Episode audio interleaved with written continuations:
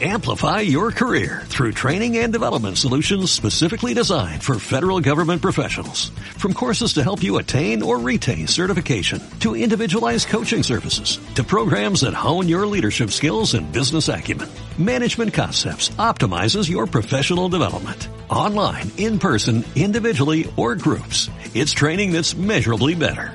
Learn more at managementconcepts.com. That's managementconcepts.com. Pues muy buenos días. Bienvenidos a todos. Es un gusto que estén aquí. Mi nombre es Aarón Romero y hoy voy a continuar con la tercera y última parte de la serie Cuando la vida duele. Voy a explicar. Comencé con una serie que dije iban a ser cuatro, pero hoy voy a hablar del proceso de la sanidad. Por causa del proceso de la sanidad, aquí lo voy a acabar. Y es algo que voy a compartir con ustedes. Quiero, quiero hablar hoy a corazón abierto. Quiero compartirles cosas que quizás solamente Dios y yo las sabemos, pero creo que les ayudará en este proceso durante este tiempo porque hay unas letras chiquitas que todos tenemos en la vida cuando nacemos y ese es que vamos a experimentar tristezas y dolores. Cuando nacemos todos tenemos llanto y el llanto es la característica de nuestro nacimiento. El llanto significa vida, porque si no hay llanto es que no nació. Y hay algo increíble en eso, y es que el llanto es la fuerza de seguir adelante. Si algunas de las personas aquí presentes saben lo que significa llorar un río, y no estoy hablando de la canción de Maná, ¿sí? es, es, es aquella parte, es ese momento en donde es tan difícil contener lo que traes dentro que lo sueltas. Y hay momentos en la vida que son así, son difíciles, son complicados, pero hay una promesa de parte de Dios, y eso es lo que veíamos la semana pasada. La promesa de Dios es que cuando vayas por el valle, Dios va a estar contigo. Dios nunca te va a dejar. Cuando la vida duele, esta fue nuestra primera parte. No corras de Dios, corre hacia Dios. Nuestra segunda parte es cuando la vida duele, Dios promete estar contigo durante todo el proceso del dolor.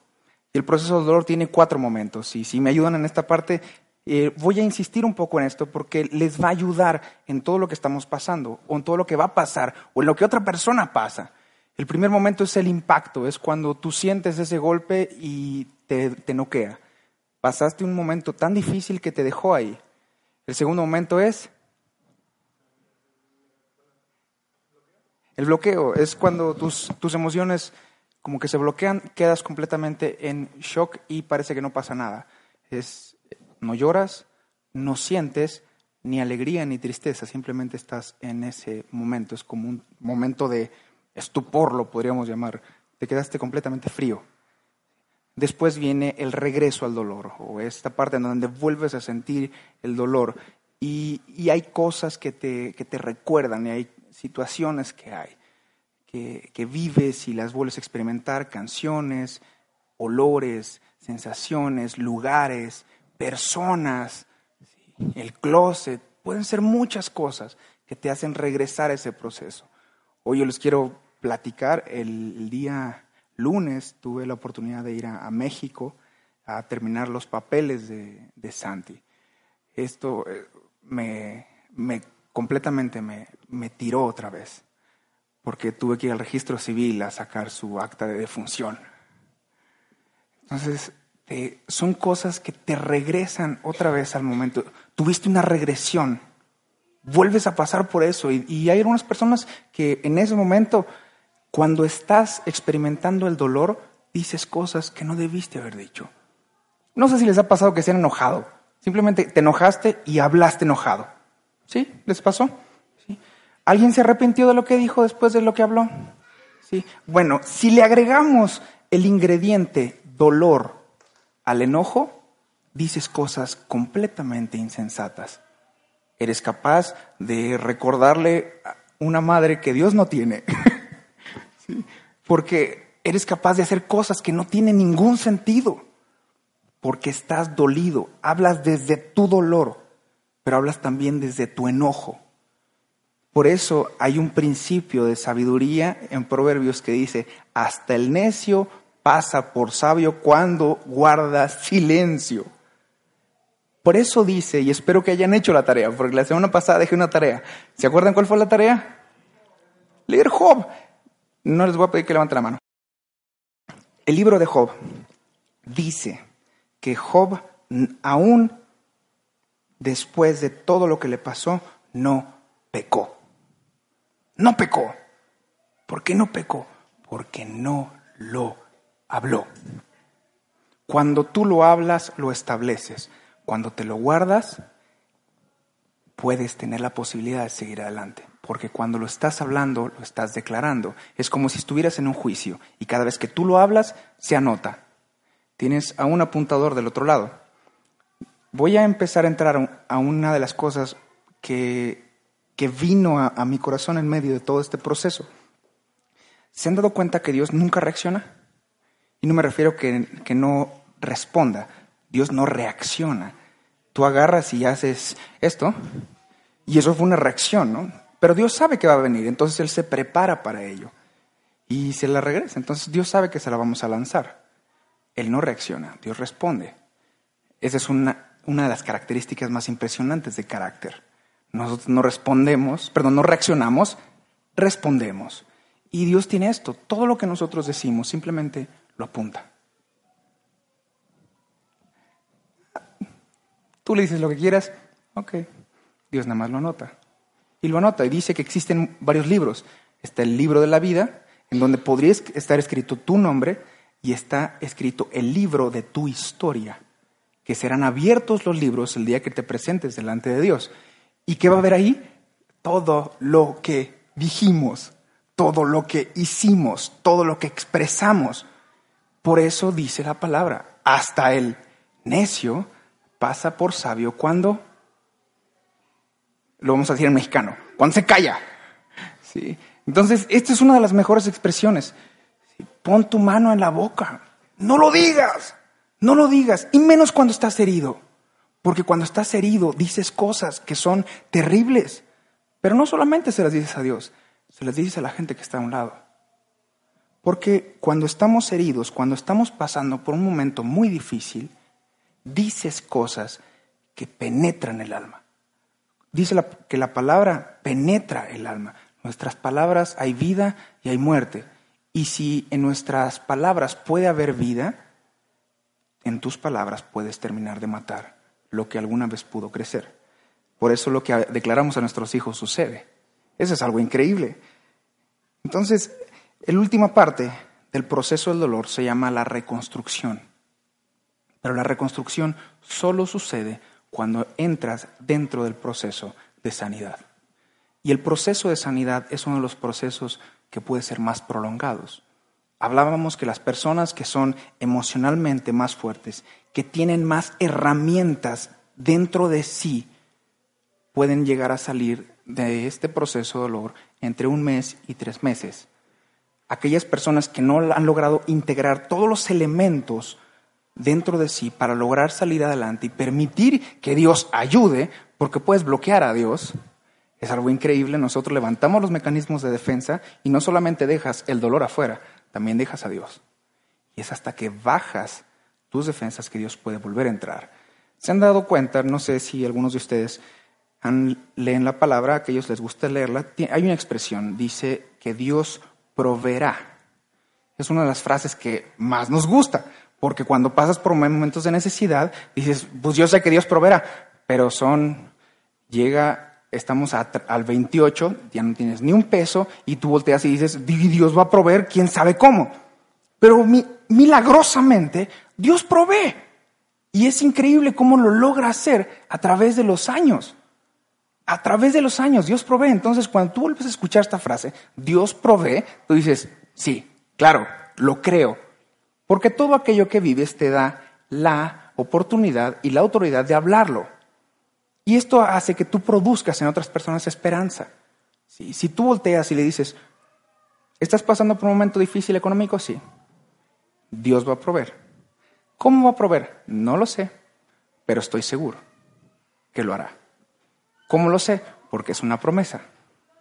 ¿Y cómo es una promesa? Bueno, las promesas funcionan de diferentes formas. Hay ciertas condicionantes que requieren para poder hacer que Dios provea. ¿Qué sucede cuando viene esta frase y dice, Dios es el consolador? Pero quizás tú nunca has experimentado lo que es el consuelo de parte de Dios.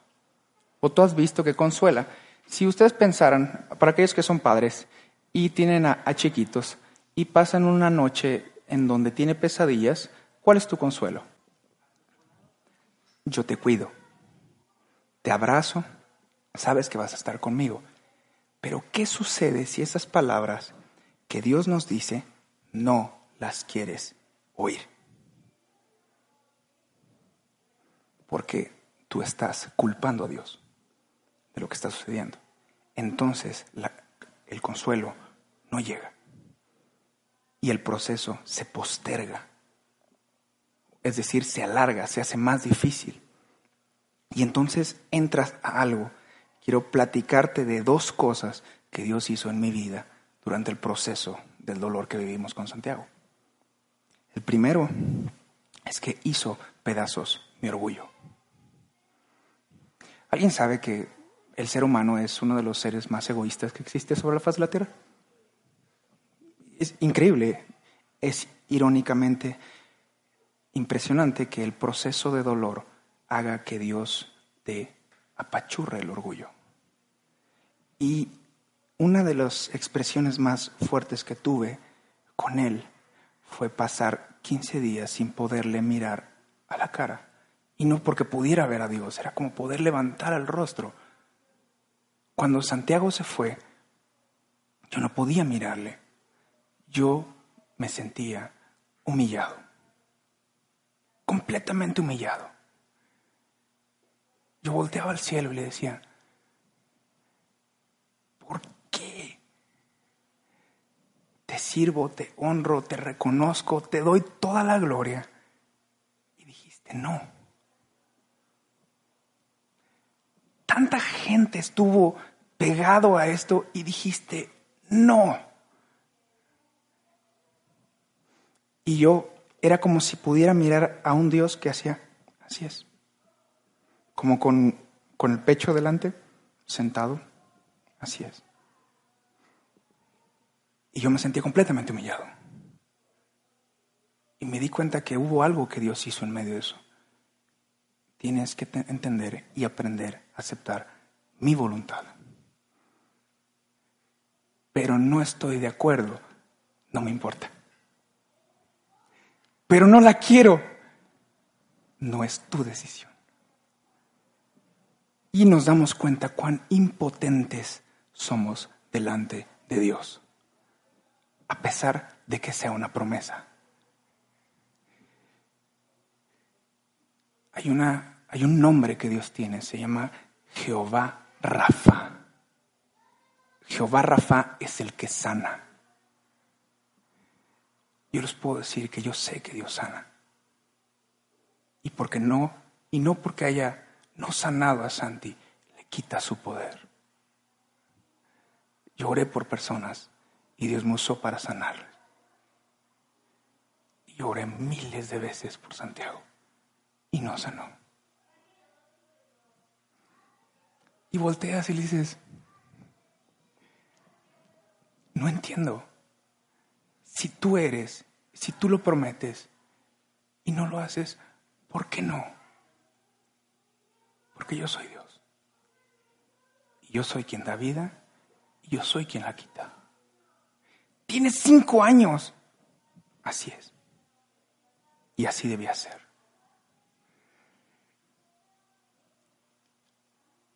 ¿Y quieres que Dios te consuele? Después de que te mete una. Es como si disciplinas a tu hijo y después lo quieres abrazar. ¿Sí? Ok, ¿se puede? Sí, pero lo vas a decir, agarras y te lo suenas, ¡pum! Y le pegas, ¿no? Mm.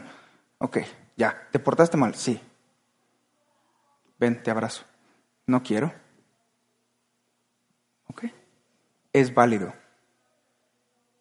¿Quién pierde más?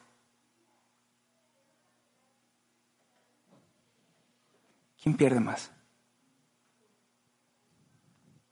¿Quién decide no recibirlo. Pero les voy a decir algo, es muy difícil. es muy difícil.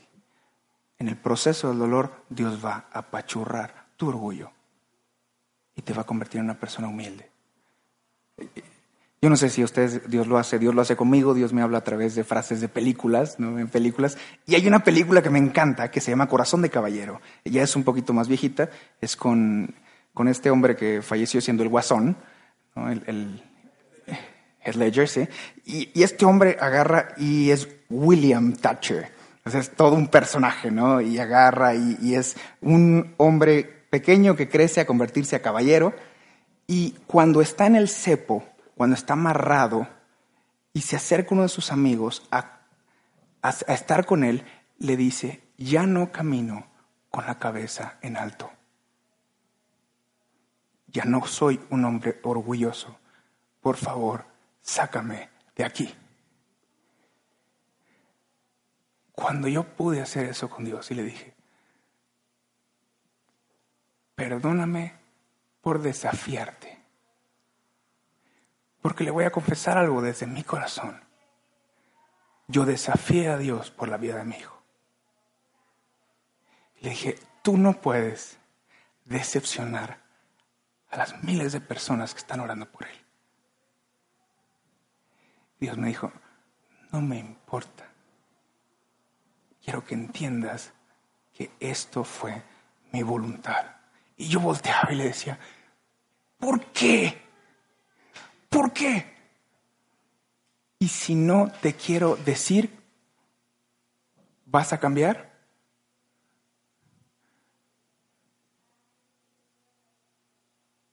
Solo se escuchó silencio, pero era mi silencio. Y dije, no, no voy a cambiar, voy a seguir, pero me duele, y me duele mucho y sigue siendo Dios. Y sigue siendo adelante. Pero era como si algo en mí se hubiera roto. Nunca más vuelves a ser el mismo. Porque no he podido volver a acercarme a Dios como, como si llegas y ¿qué onda? ¿Cómo vas? No, no, te aseguro que no. Hoy imploro y digo, no me vuelvas a pasar. Tengo un segundo hijo, no me vuelvas a pasar si esta es una lección, ya la aprendí. Ya la aprendí. No la quiero volver a pasar. ¿Se ha dado cuenta que si usted reprobó una asignatura, la tiene que volver a repetir? Yo no quiero repetir esta. Yo no quiero que Dios me vuelva a quebrar.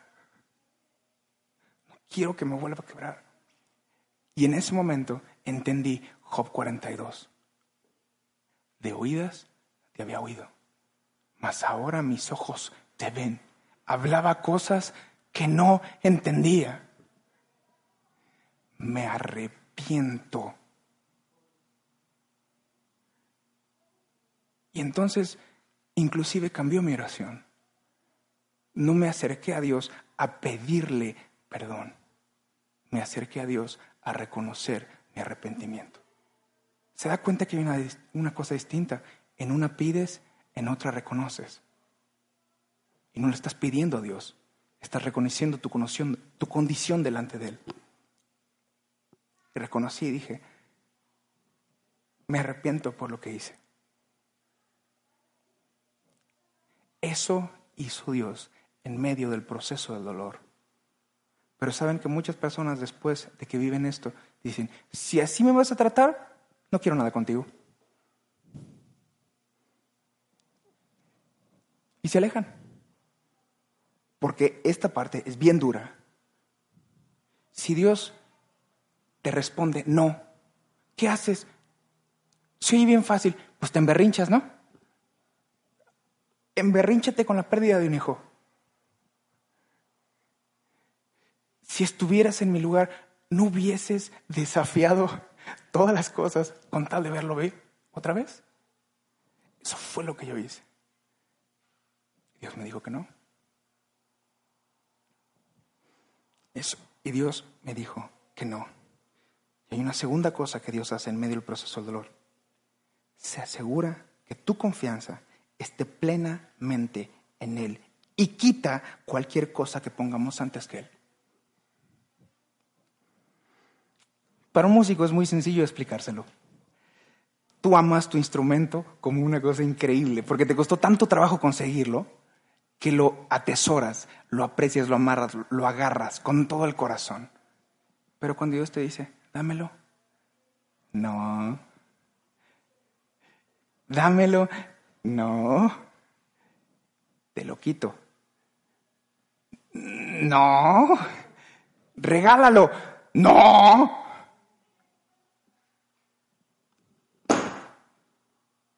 Y lo truena.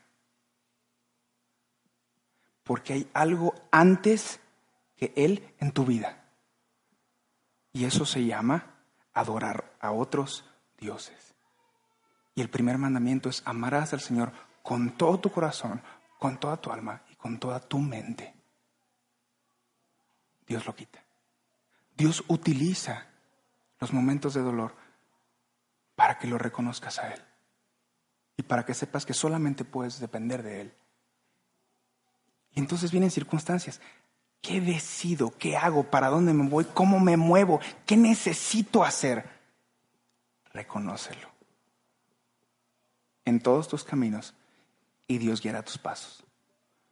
Y si es Dios quien guía tus pasos, entonces, ¿por qué te preocupas por el por qué? La voluntad de Dios es buena, agradable y perfecta a la luz de su entendimiento. Y entonces viene esto, y está en Hebreos 10, 23 y 25. Dice así, mantengámonos firmes sin titubear en la esperanza que afirmamos. ¿No afirmas una esperanza? Pues ahora mantente firme. Porque se puede confiar en que Dios cumplirá su promesa. No dice tu promesa, dice su promesa. Pensemos en maneras de motivarnos unos a otros a realizar actos de amor y buenas acciones. Y no dejemos de congregarnos como lo hacemos algunos, sino que animémonos unos a otros, sobre todo ahora que el día de su regreso se acerca. Voy a dar dos consejos prácticos durante el proceso del dolor. El primero es muy sencillo. Permite que tu iglesia sea parte de tu familia. ¿Por qué una iglesia se convierte en algo tan increíble? Porque te puedes abrir. Porque puedes ser tú. Y algunos de ustedes o algunos de nosotros llegamos a ir a la iglesia y dices, pero si en la iglesia hay gente que es bien gacha, pues es como si dejaras de ir a la iglesia porque en el gimnasio hay puro gordo. ¿A qué van? Pues a bajar de peso. ¿A qué vienes a la iglesia? A encontrarte con Dios. Es un punto de encuentro con Dios. Es lo que queremos hacer. ¿Por qué? Porque venimos dolidos, venimos lastimados, venimos hechos un mar de cosas. Por eso nos acercamos a Dios. Para eso nos acercamos a Dios. Para que nos sane. ¿No? Entonces les voy a decir algo. Permite que la gente que está a tu alrededor se convierta en parte de tu familia. Nosotros llegamos a la Ciudad de México y de repente un día me habla una persona Dice, estoy aquí abajo, ahorita te veo. Le digo, ¿de dónde salió? No sé. ¿Qué hace ahí? ¿Quién sabe? ¿Cuánto tiempo se echó? Cinco horas esperando a que pudiera bajar. Y de repente salgo y me encuentro un hombre que hoy está aquí con nosotros. Y me encuentro a Ángel allá afuera. y así como que, ¿y qué haces aquí? Dios me mandó. ¿Para qué? Para estar contigo. Y créanme y les soy, sincero, y a lo mejor esto Ángel no sabía, yo no quería bajar. yo no lo quería ver, pero persistió. Cinco horas, cinco horas afuera del hospital. ¿Cuántas llamadas le has hecho a la persona y te ha dejado colgado? ¿Cuántas veces te has esforzado por alguien y, y esa persona te dijo no y te rechazó y te rechazó? pero te está rechazando porque está hablando desde su dolor, desde su enojo. ¿Cuántas veces persististe por él o por ella? A él le costó cinco horas y unos tacos de arrachera bien buenos. y algo cambió. Y hay algo increíble. En Dios todos somos familia. ¿Sabía eso? Somos familia y puedes clamar a la familia. Pero dices, no, a la familia como el sol, ¿no? Mientras más lejitos mejor, pues entonces estás destinado a quedarte solo. empiezas a pasar por los momentos y se acerca alguien y quiere estar contigo y tú le das un patín. ¿Cómo estás? Bien. Ah, qué chido. Esta pregunta, tres veces aplicada, te va a dar la verdad. ¿Cómo estás? La primera respuesta es bien. Ok. ¿Cómo estás? Bien. ¿Cómo estás? sí. Hasta la tercera. Dicen que la tercera es la vencida. Tienes que repetirla muchas veces. Tienes que ser perseverante, pero tienes que abrir las puertas. Primer consejo, permite que tu familia se convierta en tu iglesia. Qué cosa tan extraña acabo de decir, ¿verdad? Porque este lugar te da cosas increíbles. Te permite tener personas en tu vida que no las tendrías de otra forma. Que te acompañan en momentos aunque no saben qué hacer. Y que llevan años contigo. Te traen personas que son completamente distintas a ti, pero que te complementan. Y es algo increíble. Y el segundo consejo es este. Desarrolla relaciones significativas en el lugar. ¿Qué es una relación significativa? Una relación significativa, ya vi que ya me fue parar. ¿Sí? Una relación significativa es algo muy fácil. Clark está notando, es algo muy bueno. Si yo me acerco a Clark y le pregunto cómo estás, y Clark se abre, tengo que corresponder. ¿Se da cuenta? Tengo que ser genuino con él también. ¿Tú cómo estás? Yo estoy bien, soy Superman.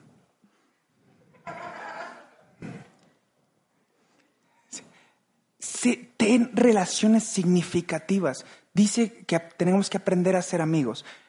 Confieso otra de las cosas. Me gusta estar con las personas, pero no me gusta abrirme con las personas. Porque me pongo vulnerable. Pero el que es amigo tiene que mostrarse amigo. ¿No es cierto?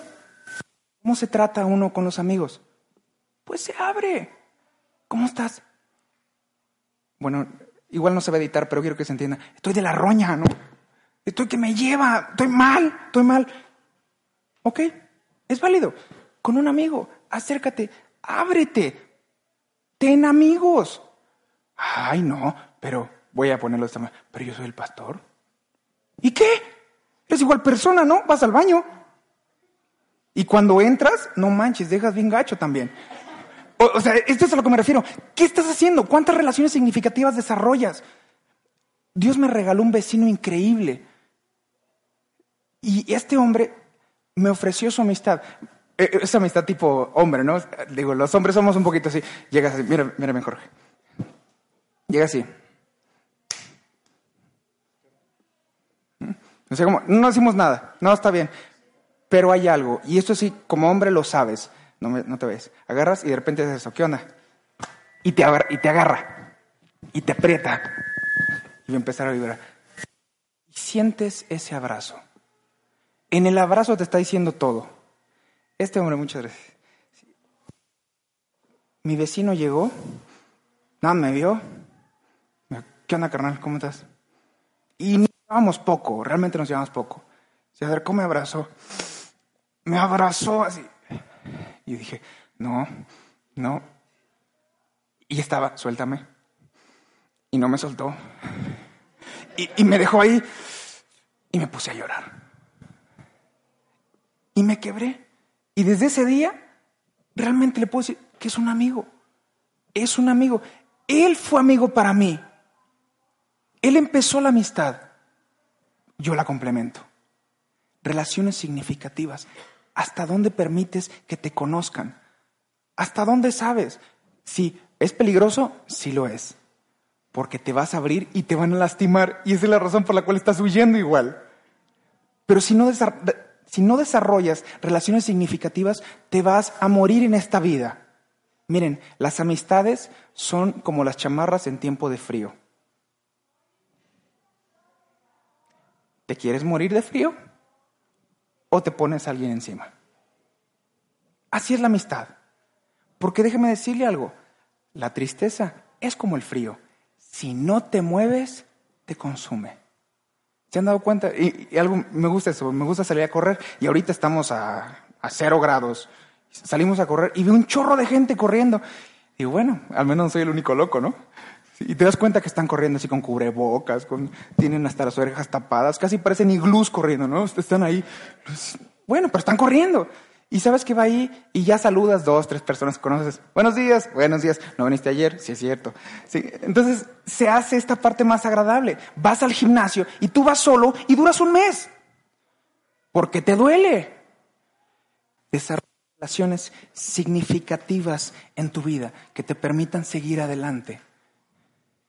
Yo tengo un gran amigo, vive en Saltillo. Está lejos. Lo aprecio Proverbios dice que hay, ¿qué dice? Hay amigos más cercanos en tiempos de angustia. Dios nunca te deja solo. En ocasiones te manda alguien. en ocasiones te manda personas alrededor. Y cuando más difícil es, el lunes fue un día horrible para mí. Fue un horrible. Porque llegué al hospital, entro, empiezo a ver a los niños, dije, me voy a poner a llorar aquí. Llego con la trabajadora social para que me explique qué tenía que hacer, cómo lo tenía que hacer, y me deja ahí y empiezo a ver a la gente. Dije, híjole, se empieza a acelerar todo, se empieza a poner mal, y escucho el otro lado, estoy a dos minutos. Ay, gracias a Dios. Llega en el carro, me subo al carro. ¿Cómo estás? No me le agarré y me puse a llorar. Me dice, ¿a dónde vamos? Digo, pues necesito un registro civil. Ahorita llegamos. Se echó todo el día conmigo. Dejó su trabajo por estar. Se lo agradezco profundamente. Porque ha sido los días más difíciles que he tenido que vivir. Y gracias a Dios porque en México las colas son gigantescas. Porque estábamos ahí esperando como una hora y media para poder entrar a que nos dieran un acta. Y tú es el acta y te acuerdas de todo lo que significó. Y esta es la razón por la cual hoy voy a terminar la serie aquí. Porque el proceso de dolor tiene un principio de sanidad. Se lo voy a leer. Hay una cura para el dolor.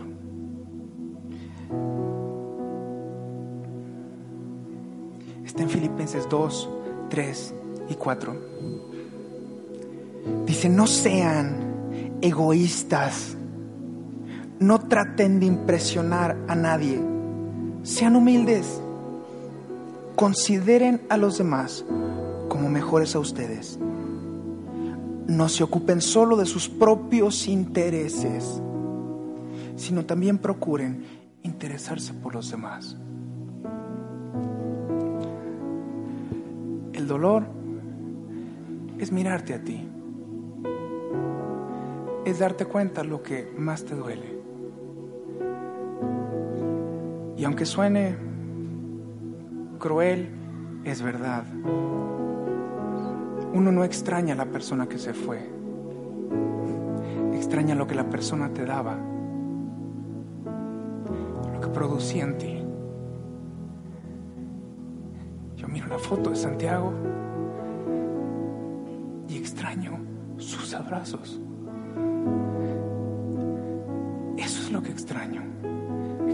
Besos pero sigue siendo egoísmo. Sigo siendo yo. Por eso me duele. Porque solo te estás viendo a ti. Porque nos tomamos esta actitud de víctima. Y me estoy haciendo un harakiri, pero es la verdad. Volteas y dices, pero es que ya no está. Ya no está mi Santi. Y vuelves a mirarte a ti. Y entonces vuelves a dejar a toda la gente afuera. No es la sanidad completa, pero el principio de la sanidad comienza mirando a otros, extendiéndote a la necesidad de otra persona. y empiezas a ver y les voy a leer algo. A la par de lo que nosotros vivimos con Santiago, una mujer que perdió a su hija en medio de un proceso horrible que fue Jocelyn. Le escribí el otro día para expresar un cariño. Ella se llama Lisette. Se los voy a leer. Dice, hola Lisette, soy Aaron Romero, papá de Santi. Te escribo con el único fin de enviarte un cariñoso abrazo y unir mi fe contigo durante este tiempo. Espero que encuentres respuestas, consuelo y sanidad en medio de este tiempo. Hola Aaron. Tardó un poquito, dice, perdón por no contestar hasta ahorita tu mensaje. Muchas gracias por tus palabras. Mi fe no decae. Sigo tomada de la mano del Señor en medio de esta prueba, esperando en Él y sometiéndome a su voluntad. No entiendo sus caminos, ni sus pensamientos, como dice la palabra, son más altos que los nuestros, pero los acepto. Pero también dice la palabra que todos los que aman a Dios, las cosas sirven para bien. Y tengo la certeza que así es.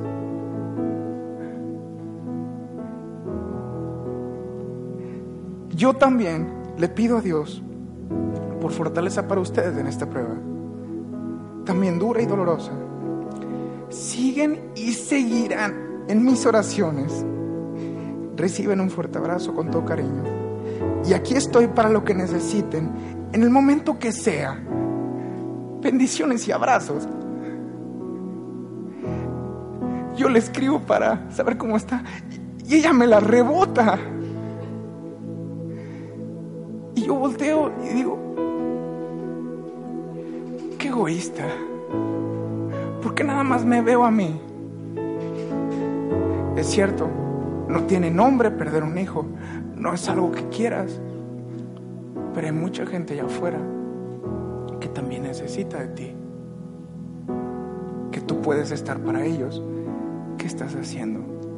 Estás como una tortuga metida en tu caparazón, olvidándote que afuera hay personas que también te necesitan. Principio de la sanidad comienza en otros. Comienza hacia otros. ¿Te abres? Si te encierras, te mueres. Si te abres, empiezas a sanar. Ábrete. ¿Sabe, sabe esto? Y Jesús es el autor y consumador de nuestra fe. Dice, que, dice en Hebreos 12 que con el gozo puesto delante sufrió la cruz. La cruz fue algo espantoso. Fue un dolor horrible. Y él no hizo nada. Y él lo hizo pensando en otros. Dice que lo sufrió por una razón. Yo yo quiero decirle algo. Mi alma tiene una cicatriz. Tiene una cicatriz que, que quedará ahí el resto de mi vida. Porque es la cicatriz de un hijo que ya no está. Pero yo quiero que esa cicatriz sea como lo dice Pablo, que sean las marcas de Cristo. Porque esa cicatriz va a cerrar. ¿Se va a volver a abrir? Sí. Por momentos, sí. Pero quiero salir adelante con los ojos arriba. Quiero poder mirar al cielo y decir lo que dijo esta mujer. No lo entiendo, pero lo acepto. ¿Te puedo ayudar?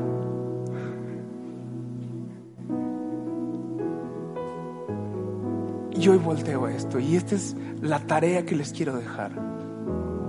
Pregúntale a alguien en la semana, ¿en qué te puedo ayudar? ¿Cómo te puedo ayudar? Pero es que no has visto lo que tengo. Exacto. Salte de ti. Salte de ti. Deja de estarte acuchillando solo. No es tu dolor. ¿Es horrible? Sí. ¿Espantoso? Sí. Pero necesitas extenderte a más. Hebreos 12.2 nace con esta frase. Ojos arriba. Con las palabras inmortales del profeta Cantinflas. Para atrás, ni para tomar impulso.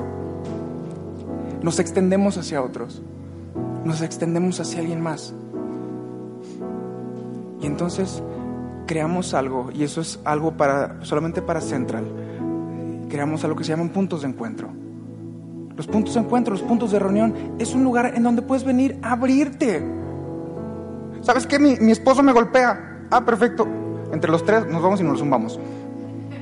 Perfecto, solución. ¿Sí? ¿Te vuelvo a pegar? Me lo sueno. ¿Mm? ¿No te gustaría eso? Si este desgraciado se me acerca, te mando a los tres.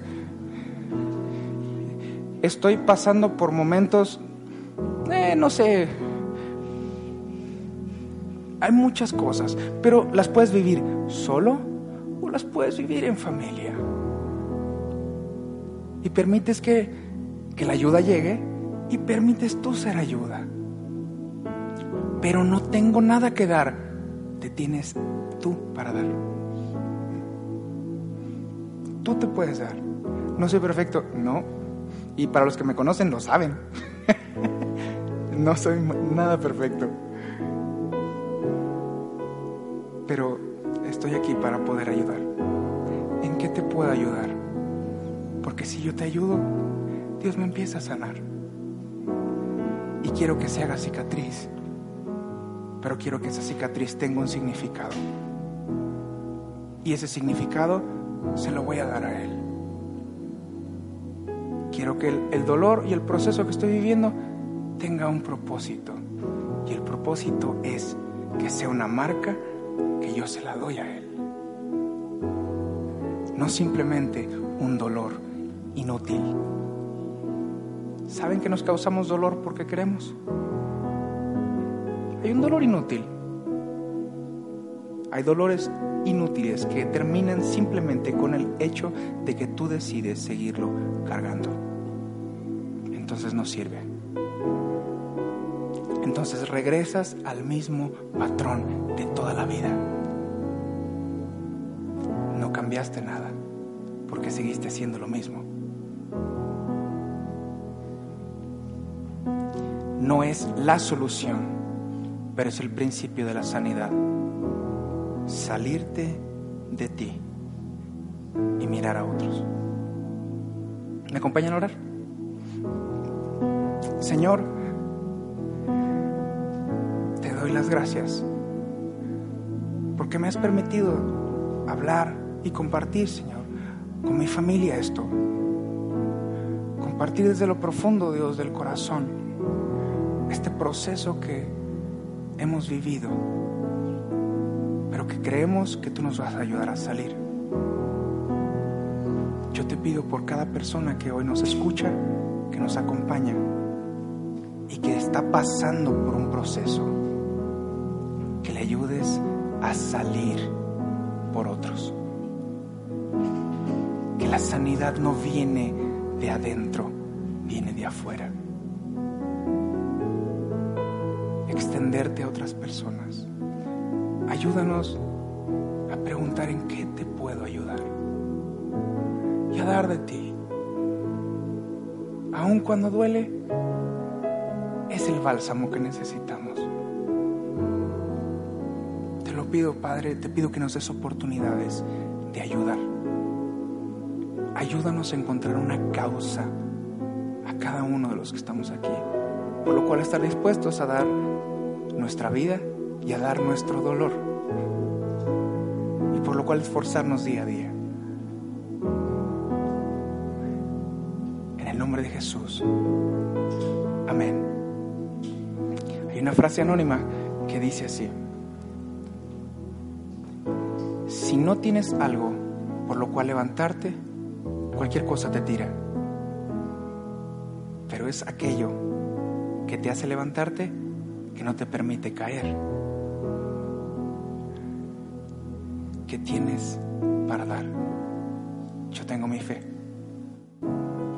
es mi fe en el Hijo de Dios, que me amó primero y nos regaló el San Valentín más increíble del mundo. Nos dio la oportunidad de salir adelante por causa de Él. Muchas gracias por habernos acompañado.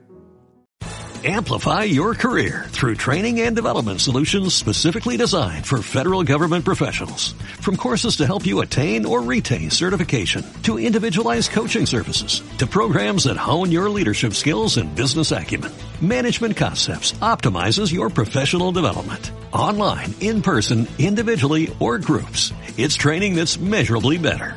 Learn more at managementconcepts.com. That's managementconcepts.com.